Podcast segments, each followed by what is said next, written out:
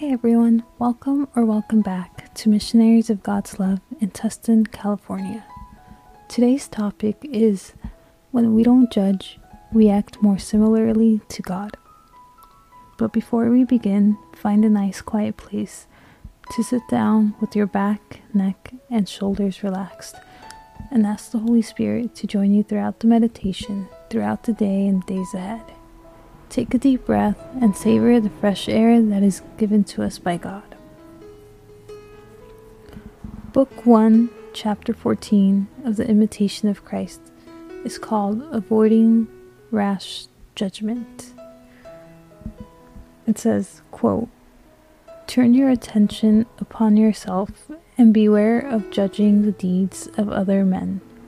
For in judging others, a man labors vainly often makes mistakes and easily sins, whereas in judging and taking stock of himself, he does something that is always profitable.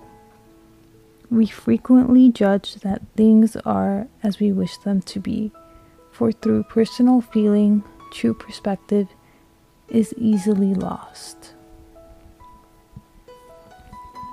If God were the sole object of our desire, we should not be disturbed so easily by opposition to our opinions, but often something lurks within or happens from without to draw us along with it.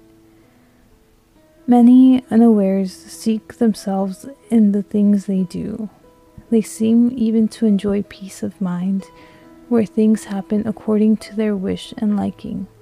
But if otherwise than they desire, they are soon disturbed and saddened.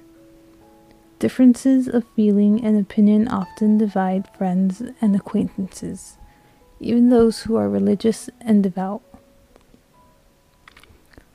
An old habit is hard to break, and no one is willing to be led farther than he can see. If you rely more upon your intelligence or industry than upon the virtue of submission to Jesus, you will hardly, and in any case, slowly, become an enlightened man. God wants us to be completely subject to Him and through ardent love to rise above all human wisdom. End quote. God wants us to grow, not judge.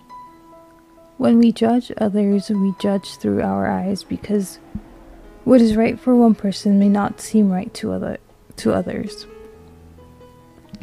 Who are we to judge or decide what that we are better than everyone else?